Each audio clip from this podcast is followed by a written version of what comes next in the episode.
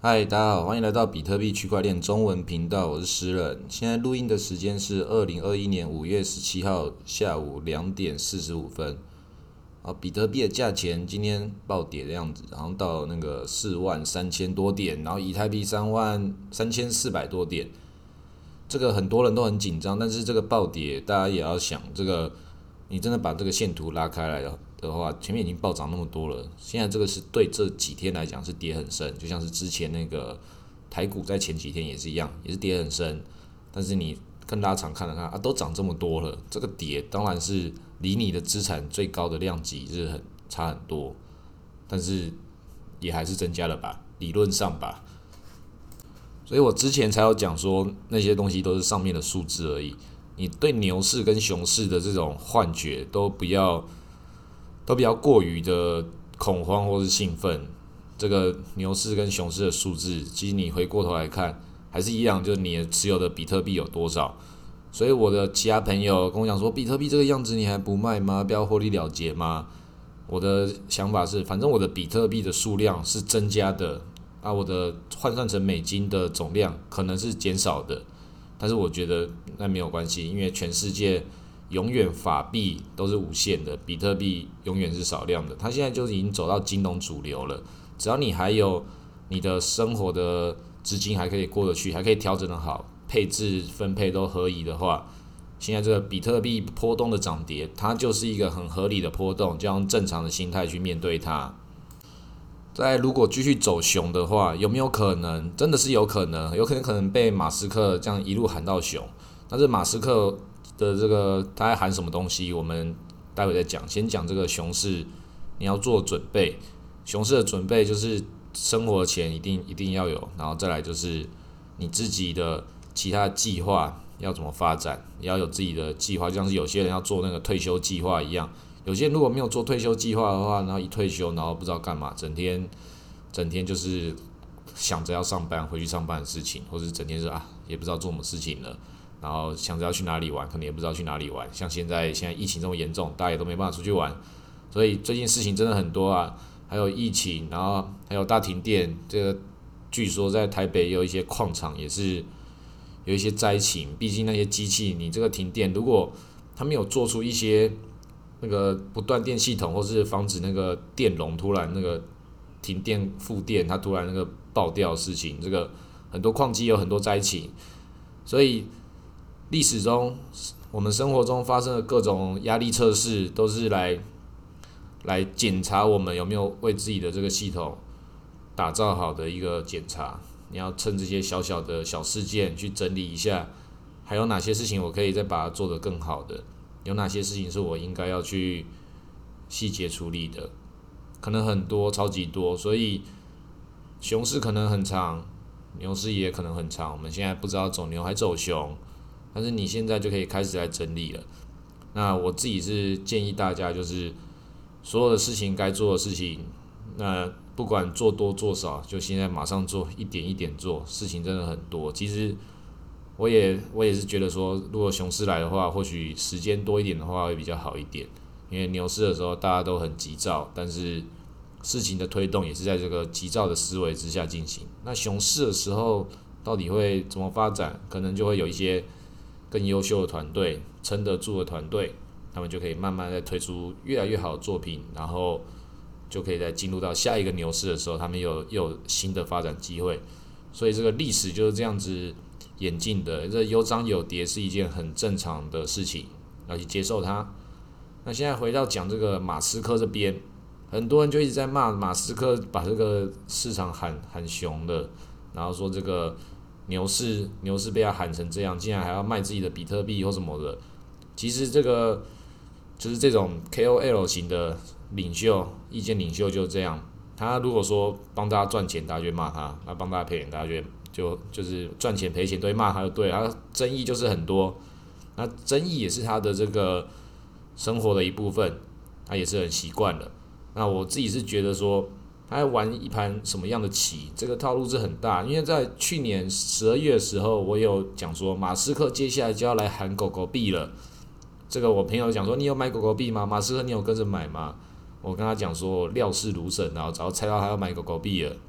这个也还好啦，那个自吹自捧一下。实际上就是他以前就喊过啊，那现在有喊过。你自己如果说你要进入到他的那个视角去看的话，那你就知道他要的是什么。那是因为很多人以为这东西被他喊上去，或者他喊的，我们要去分析我们要怎么做这些事情，你一定要换思考角度想，因为他一次面对是全世界所有人。那你一次面对是你自己个人资产跟马斯克讲什么话，那你的视角当然相对于他就会非常的局限。那如果说你要想他是谁，他是世界首富，他为什么要做这件事情？他的目的是什么？他的短期目标跟他长期目标是什么？那当然他的长期目标就是要把这个人类变成一个跨星系物种的的这个能力要把它搭建起来，我们要移民到火星，这是他的目标。不管他是真的目标还是假的目标，他就算演也要演的像真的，就算是假的，有很多人在讲他是骗子。但实际上，在这短期之内，他要做的很多事情就围绕着这个核心去做运转。那人家讲狗狗币跟比特币，他是想要把它变成一个全新的能够跨星系的货币，然后还可以把它变成像是 Starlink 这种那种星际星际网络，看能不能把它搭建起来。所以，比特币、狗狗币。它变成那个在火星上面的使用货币是很有可能的。那我们在地球这里，我们看这个角度跟看马斯克的角度，你就要想他在控制的是这个世界经济跟金融的能量。其实不能说是被他要喊跌了，而是市场中本来就一定要跌这件事情。他喊跌也只是在他觉得他可以喊的时候喊跌，在他可以控制的能力范围之内。市场不可能被他一个人弄跌，这个市场是多么巨大，全世界金融市场有多大，他只能喊的东西都面对短期的。像上次明明就那个有一根被他喊上去，比特币暴涨一大堆那一天，那个很明显啊，你看哇，喊了那么多，喊上去了，然后呢，他就又下来了，隔天隔天又下来，所以它的影响力是什么？它的影响力就是影响这种短期，然后但是它创造了长期的新闻效益。创造长期新闻效益之后，他又能够去影响短期的时候，这就是他跟金鱼玩家之间在博弈的行为。他金鱼玩家有自己的筹码，手中有美金、有比特币，可以自己去做操控，操控这个筹码的分布、市场的涨跌。马斯克就是要把这个掌控市场涨跌的这个权利拉拉到他自己手中，就是我就算没有比特币，没有那么多美金，而且我也都有，他要他要进入到这个牌桌，跟这些金鱼。去做博弈，所以这个市场的格局它改变的地方在这里。但是回到这个更大一个系统来看的话，那就是这一群金鱼他们在做的事情。他们在做的事情，如果你用这样看更大系统看的时候，那你就会知道说，他还是要回归这个自然。然后马斯克他的目的就是要得到影响力。那这样的话，整个事情看起来就是一个再正常不过的事情了。你要做的事情其实都没有改变。所以不要再去追着市场的消息跑，你要做的事情一样是准备好熊市牛市，一样做好资金分配，整理好所有的事情，然后面对下一个的可能。该做投机的部分有做投机，该做长期投资规划稳健的也有也有这么规划。该学习的东西，新的技术，开始学习新的新的那个艺术品投资或什么的，这个很多很多前阵子有赚到钱的玩家。也可以慢慢来进入到一个新的视野，进入到大户思维。即便进入到大户思维，不代表我们就马上成为大户了。但是你没有建立好这个准备，你的思维没办法慢慢累积的话，那你就进入不了下一个等级。所以慢慢知道自己在游戏中的哪一个格局，做你可以做的事情，布局可以自己自己布局的一些策略。然后学习是一直一直以来都是一直最重要的其中几件事情。那学习这件事情当然很漫长，你已经知道它很漫长的话，也不用这么急。我们已经没有像小时候一样就准备考试，有人给你什么时间压力，找出你自己适合的学习目标，然后就慢慢一点累积，一点一点的钻研。有的时候也不一定要带有什么目的性，就算是看书也不一定要看一些什么一定是哦有钱人不告诉你，但默默在做什么三十三件事之类的这种，你可以看一些自己喜欢的，可以看一些比较文学性的或者比较。一些那个市场市场的那个历史性的，让时间这件事情变成比较局限于你眼睛所看到的这这几年，这二三十年，这四五十年，很多理论都在这四五十年被创造，然后再被推翻，能够在被这个历史中所留下来的那些，它才是被考验过的一些资讯，他考验过资讯，他有没有可能之后会被推翻，或是跟新的观念融合起来，都会有。所以了解这件事情越了解越多，其实就会发现其实能做的事情不多。那能做的事情不多的时候，就回过到这个整个事情最根本的事情，就投资就是长期价值投资。你看好你确信的，那你就持有它，那它就变得很简单的，在这个现代世界中。生活这件事情，它变得越来越、越来越容容易，但是人们越来越少的时间跟内心的富足去去感受你的人生，感受你应该要去理解的这个这个事情。因为这艺术品啊、电影啊、动画、卡通这些阿仔很喜欢的，或是这个户外、这个山林，然后这些大自然美景，都是你人生之中可以去。尽情探索的，还有你的人际关系，你的亲朋好友，这种这种互动，其实很忙的。如果你单纯要享受人生的话，事情太多，事情可以做了。所以工作它只占你生命中的一部分，钱也只占你生命中的一部分。那更重要的事情是什么？那就每个人值得自己去好好的消化它。一定要给自己一点平静的力量，你才可以找到你长期要专注的地方在哪里。那其实所有事情都没有这么容容易，就连我自己现在讲的，我知道我自己想要想要的是这些，但是想要的东西跟你能够得到的，跟你有没有能力得到的，这也还是存在着一个很大的距离。这个查理蒙格就是巴菲特巴爷爷他的好朋友，他的合伙人也说过，你想要得到什么东西，你唯一能做的事情就是努力而已，你要努力的让自己配得上它。那你配得上比特币吗？你如果配不上它，就不没有能力去拥有它。你要让自己提升到你能够拥有比特币，你有资格抱着比特币，抱到你财富自由。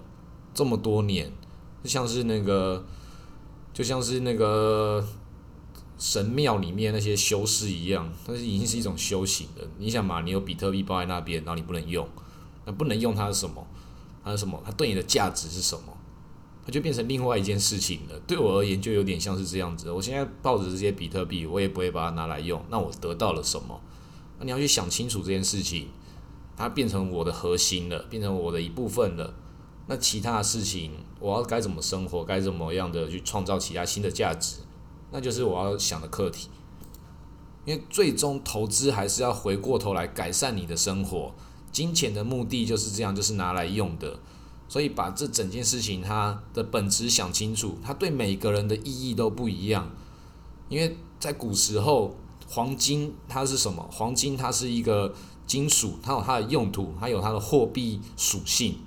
但它现在变成完全变纯金融属性的时候，它的货它的金属的那种化学物理的属性还是依然没有改变。那所以它的那个人类对它的价值，对它的。工业价值、金融价值都还是会有着不同的共识要弥合它，但进入到比特币这个这个领域的时候，它更变成数字本身了。每个人又有其他的意义可以赋予给它了，就像是黄金也有艺术品的意义在里面。所以对比特币而言，它变成一个新的共识凝结。到底它对任何人来说，它代表了什么？对每个人都不一样。对全世界七十亿人来讲，就有七十一种不同的。改变，当然现在这个七十亿人会越来越少，因为我们现在疫情越来越严重，这七十亿人可能会变多少人，我们不知道，大家也是要好好小心。再来就是比特币这件事情，一定开始会越来越少，这个是一个通缩型的，所以比特币它到底是一个什么样的东西，跟这次的新冠肺炎到底是什么样的东西，它都是改变我们人类历史在这一年之中。最大的一个历史事件之一，它已经是同等级数重要的，是人类第一次面对这种事情。那对这些传统金融、这些老钱跟老老钱，他们都都觉得比特币也是一种瘟疫，他们也是在防范跟这种瘟疫去做对抗以及共存。那其实我们这个 COVID-19 也是一样，我们也是在思考跟这个这个病毒之间。找到一个生活的方式，我们进入到一个 new normal 新的新的正常的年代，到底长什么样子？每一个人的生活都不一样，但是我们慢慢这个生活的步调已经慢慢被同化了，已经要开始变成一个新的格局产生了，人类要变血居人了，会不会从此人类变成一个漫长的熊市跟漫长的冬眠期？因为我们说的经济活动都要开始慢慢的走熊，所以这个走熊或许不是只用比特币的走熊哦，可能是整个人类经济活动的大走熊，这个就很刺激的。竟然有朋友跟我讲说，他很期待这种我们要回归原始生活的这个可能性，搞不好它变成一个死亡回旋，就哇，好惊悚哦！这跟那个比特币之前讲那种死亡回旋一样，说那个矿工开始挖不动，然后挖不动之后。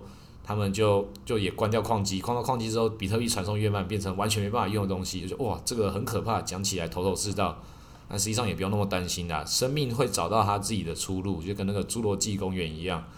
所以熊市的时候，大家很多事情可以做，老电影要复习很多遍也可以，大家很多时间，反正熊市嘛，可能会快到了，大家可以期待那个电影院的出现，我们节目可能也可以转型成讲这种电影的事情了，那就很好玩了。好，那今天先录到这里，谢谢大家。